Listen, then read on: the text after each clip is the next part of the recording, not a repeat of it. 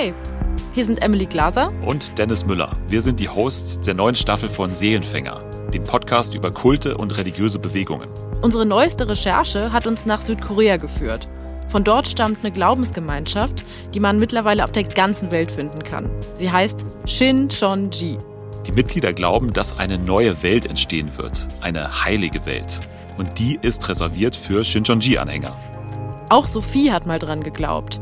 Sie fühlt sich wohl bei Shincheonji, bis sie irgendwann begreift, was in der Gruppe wirklich abgeht. Ist das nicht manipulativ? Ist das nicht undurchlässig? Ist das hier nicht aus den und den Gründen problematisch? Shincheonji will wachsen und die Mitglieder genau kontrollieren. AussteigerInnen berichten von Täuschung, Lügen und militärischem Drill. Und Mitglied bei Shincheonji sein bedeutet Arbeit. Man muss die Bibel studieren, missionieren und andere bespitzeln.